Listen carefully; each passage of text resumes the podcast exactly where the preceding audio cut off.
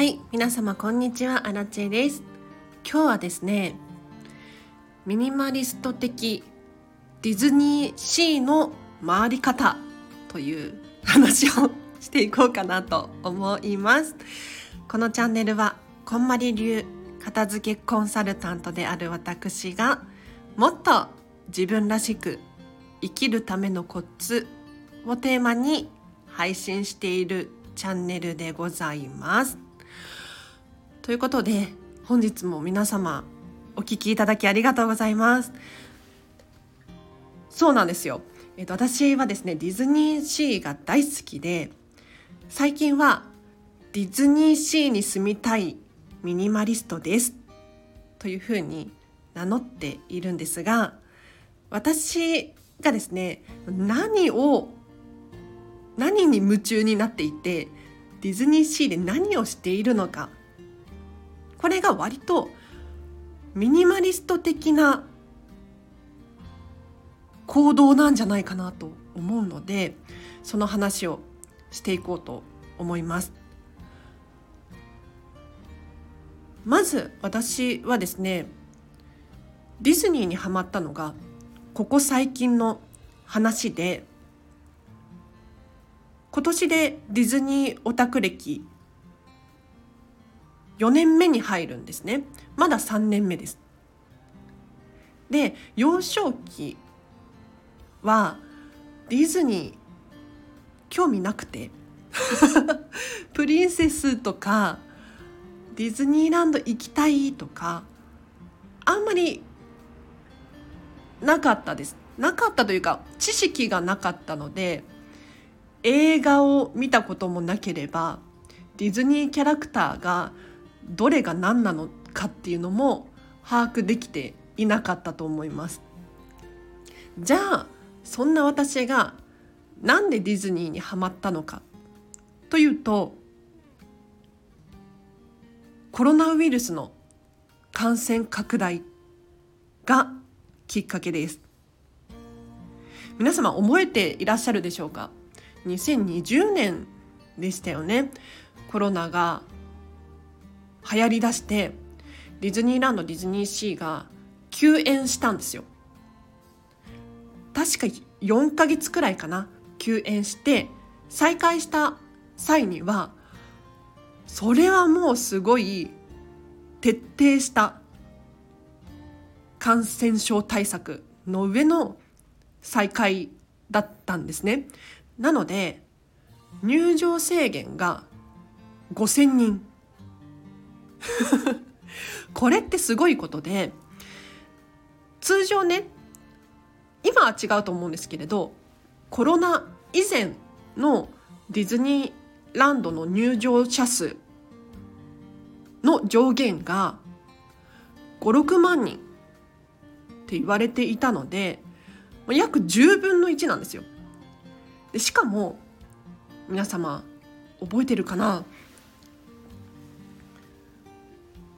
みんなが外出を控えていたので5,000枚のチケットが売り切れてない日があったんですよ。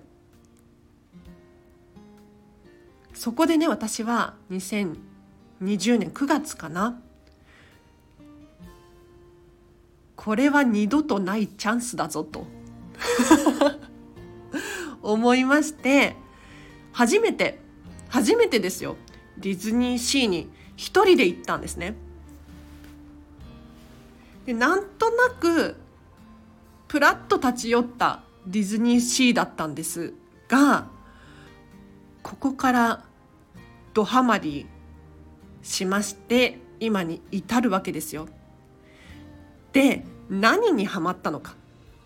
というともちろんねアトラクション乗り放題だった。待ち時間がない。レストランも並ぶことなく空いてて快適に過ごせる。っていうのはもちろんなんだけれど当時ね私含めみんなが生活する上で制限があった。ストレスとか不安とかいろいろあったと思います。そんな感情をディズニーに行った瞬間に全部忘れさせてくれたんですよ。もうなんて素敵な場所なんだと。要するにそれだけ世界観が徹底して作り込まれていて没入感のある映画とか小説を読んでいるようなそんな気持ちにさせてくれたんですね。そこからなんでここはディズニーシーはこんなことができるんだろうとすごく興味を持ち始めたんですよ。なので正直今でも私ディズニー大好きなんですがディズニー映画とかディズニープリンセスとか実はそこまで興味がなくて ディズニーシーに遊びに行ってもキャラクターに会いに行くとかショーが見たいとかそこまで欲がないんですね。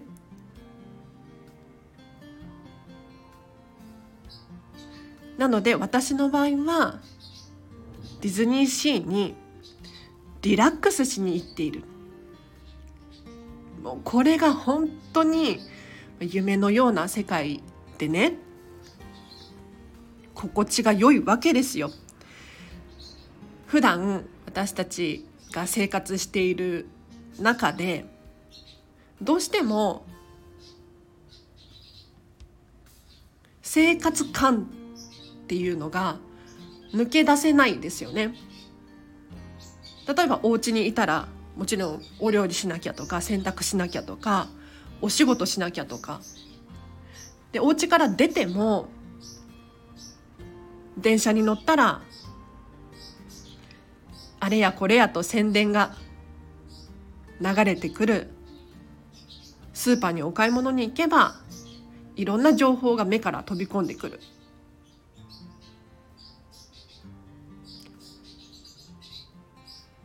そうするとね現代情報が溢れすぎていてテレビとかパソコンとかゲームとか、いろいろあると思うんですけれど全部受け取っていたら頭混乱しますよ。商店街に足を踏み込むと私商店街あんまり好きじゃないんですけれど なんでかっていうと目からまず看板やら商品やらいろんな情報が飛び込んできてそれが辛い。さらには耳からも情報が飛んでくる。いらっしゃいませっていう声だったりとか何々を売ってます何々が今安いですとかもうそれだけで情報量が多すぎて私は近づきたくない場所なんですね。なんだけれどディズニーシーはこの逆で心地の良い音楽が流れていて目から飛び込んでくる目に飛び込んでくる情報というのは全てがストーリー仕立てでテーマがあって必ず意味のあるもの。さらには思考を邪魔しない。もう私はねこんなに素敵な場所は日本中探しても少ないかなって。例えばありますよ。ディズニーじゃなくてもそうだな海に行くとかスキー場に行くとかもうそれしかないじゃないですか。他に情報がなくってそこに集中せざるを得ない環境。これらって皆様経験あるかと思うんですけれど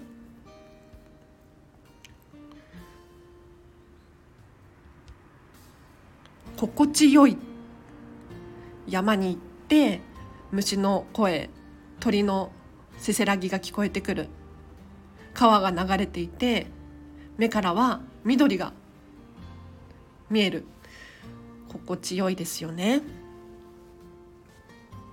はい。ということで皆様も是非心の底からリラックスができて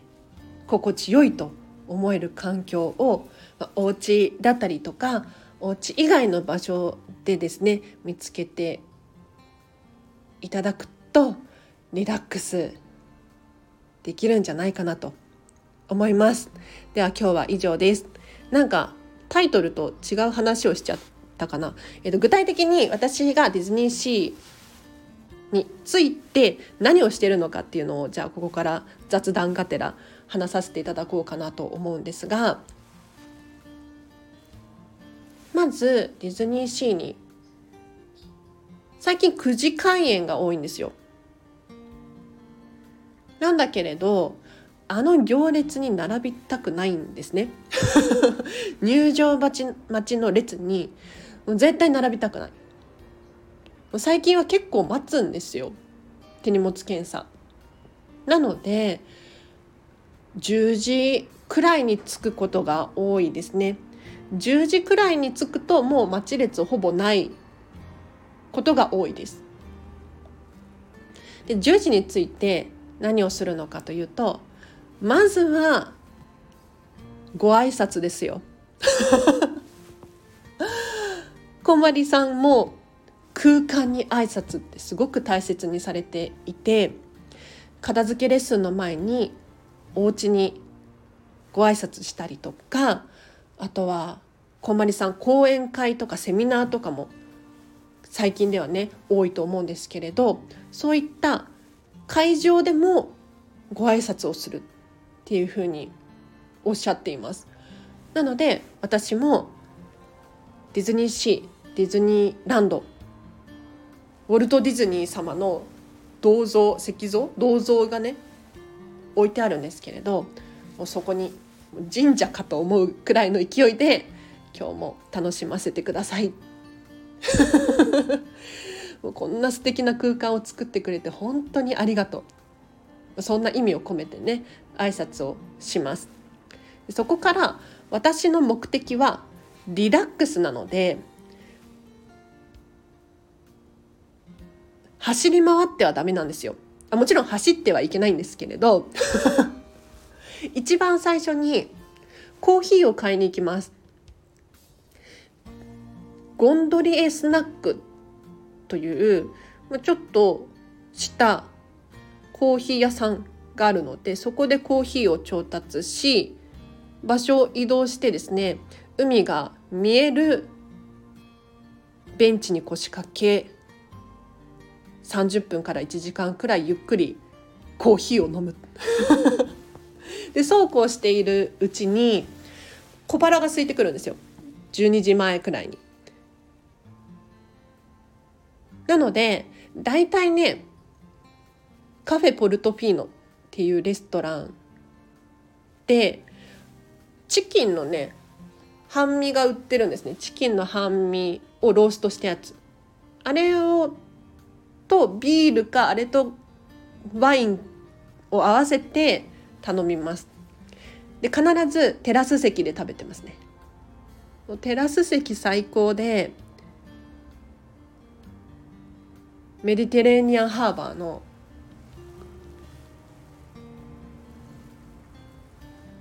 様子を眺めながらこう船が通ったりとか火山が噴火したりとか、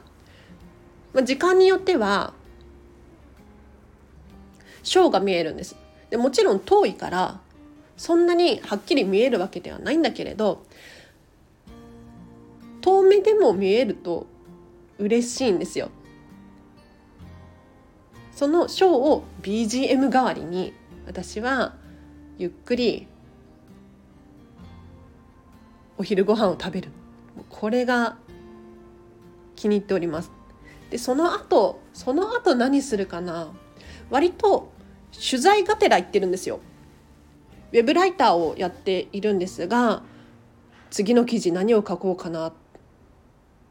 ていう情報収集をしたりとか写真を撮ったりとかですね。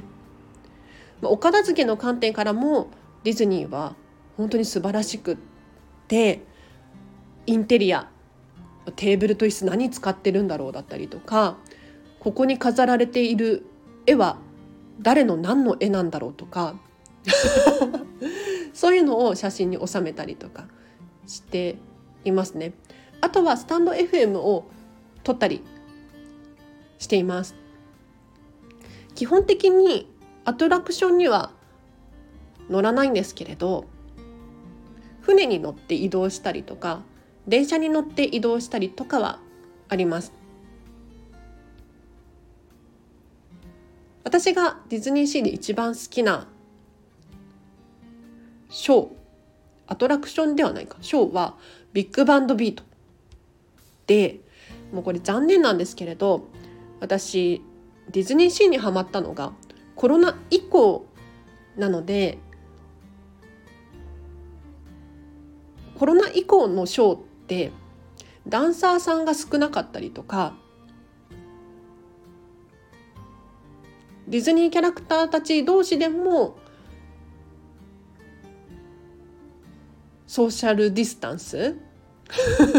距離が離れていたりとかするので通常のバージョンではないんだけれどそれでもビッグバンドビートはすごくいいですね。本物の本場のアメリカのブロードウェイに来たかのようなちょっと贅沢な体験をさせてくれる場所です。このショーが、まあ、当たれば見るっていう感じですね。あとはお買い物なんですけれど基本的にウィンドウショッピングで今こんなの売ってるんだかわいいな。という情報を収集するだけのために お店の中を回ったりします。でたまに買ったりとか基本的には手ぶらで買えることが多いんですけれどこんなものが売れているんだな。あみんなたくさんお土産買っているな。片付け大丈夫かな？とか 思いながらうろうろしてます。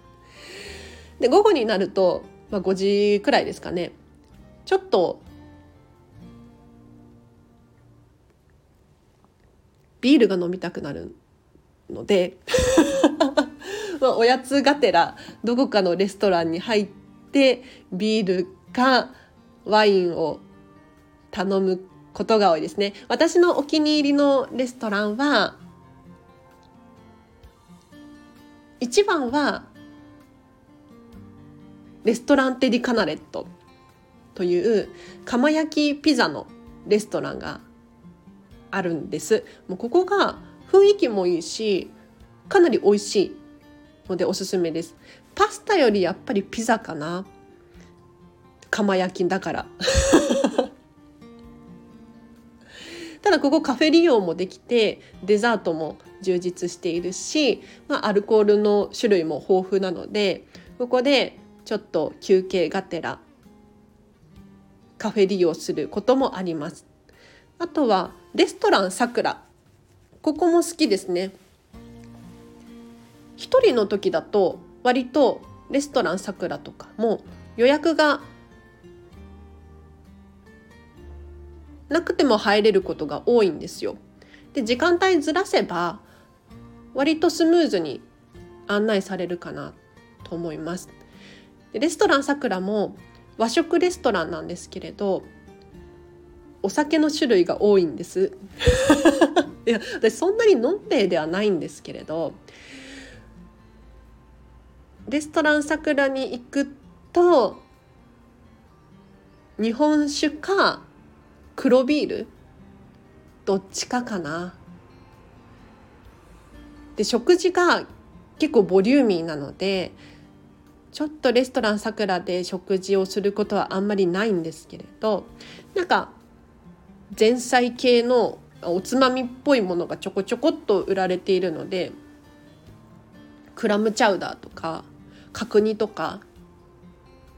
を頼んでお酒を飲むでここのテラス席も本当にいいんですよ。なので入り口でね「テラスがいいですか?」店内がいいですか？って聞かれることがあるんですけれど私は必ずテラス席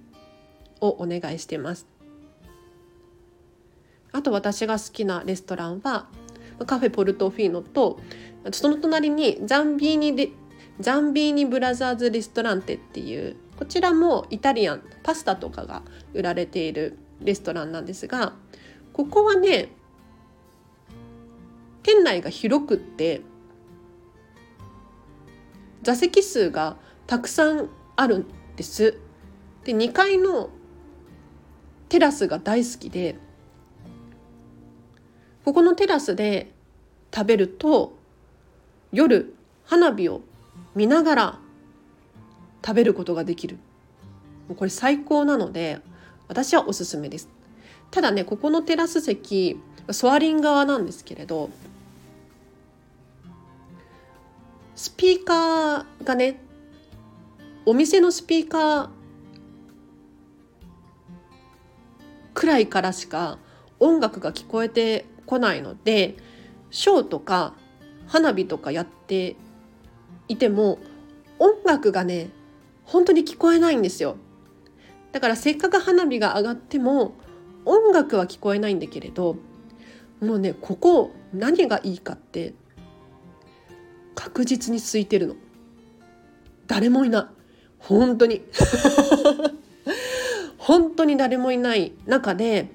私だけ優雅に椅子に座ってワイン飲みながら花火を見る。音楽は聞こえないんだけれどそれでいいじゃないと うん私のお気に入りレストランですで夜は、まあ、花火上がるまではいないことが多いですね。8時半か8時40分くらいに花火が上がるんですけれど閉園時間が9時なんですよ。で閉園時間9時に入り口で出入り口から出ようとするともうね混雑がすごくってもう人混みあんまり好きじゃないのでそれを避けたいんですね。なので大体夜のショー最近始まりましたが「Believe Sea of Dreams」あれが終わって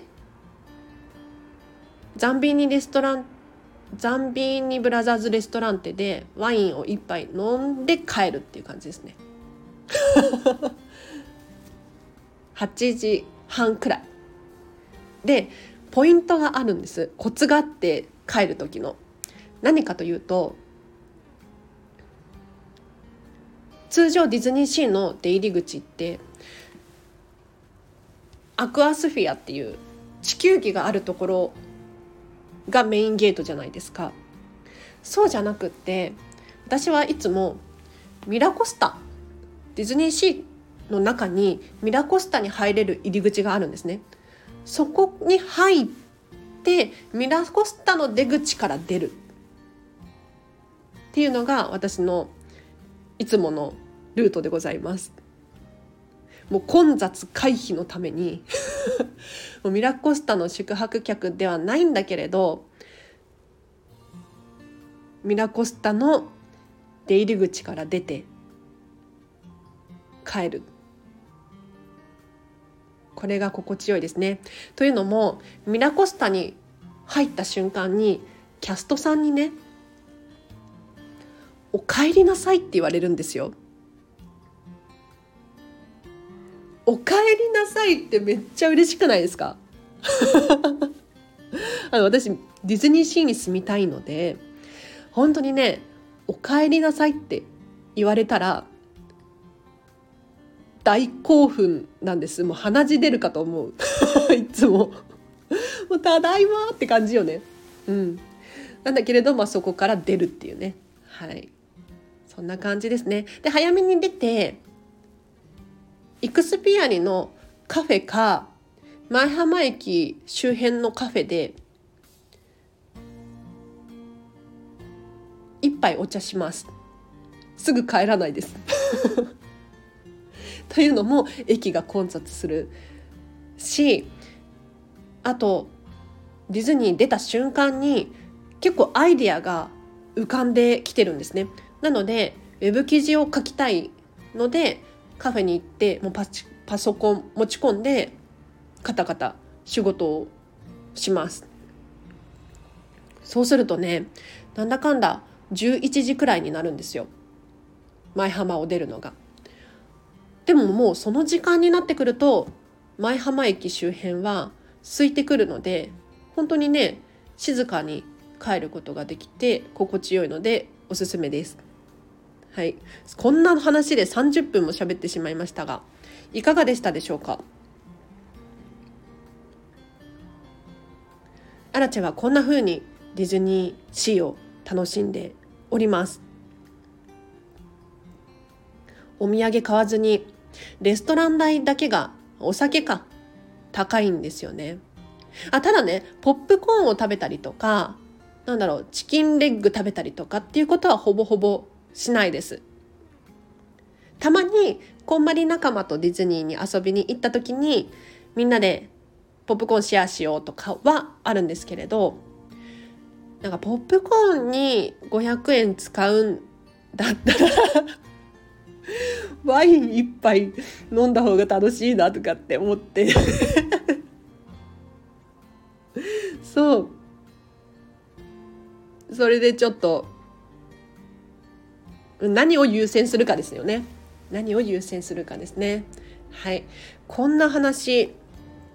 何か誰かの参考になりますでしょうか？もうすごくおすすめ。本当に。あの休みの日に皆さん何しますか？私もついやっちゃうんだけれど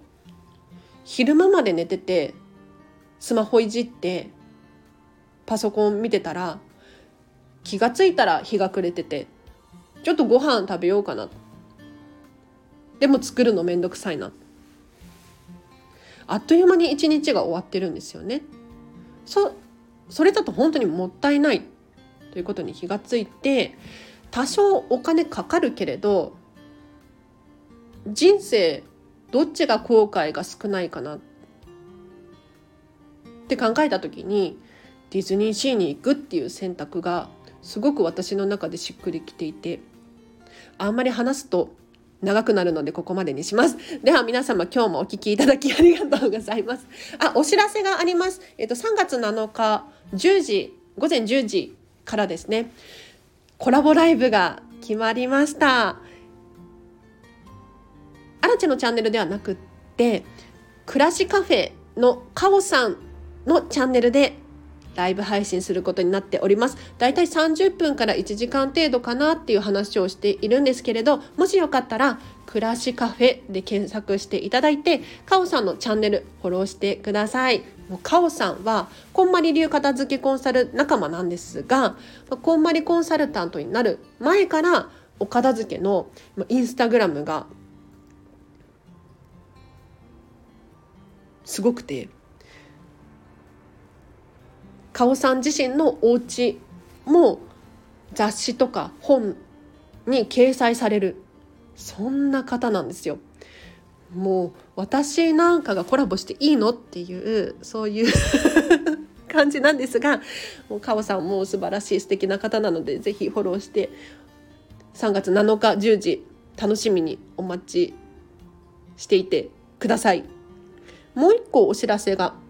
フェムパスさんでウェブ記事を書いております。フェムパス片付けで検索していただくか、リンク貼っとくのでそちらからぜひアラチェの記事読んでみてください。基本的に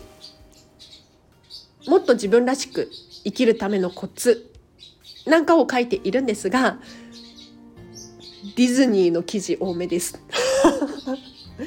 ミッキーの家すごかったよ。ミニーちゃんの家こんなんだったよとか。皆様のそれぞれのお家の参考にもなるんじゃないかなと思いますので、ぜひ読んでみてください。こんなところかな。では皆様今日もお聴きいただきありがとうございました。今日の後半もですね、ハピネスを選んでお過ごしください。あらちでした。バイバーイ。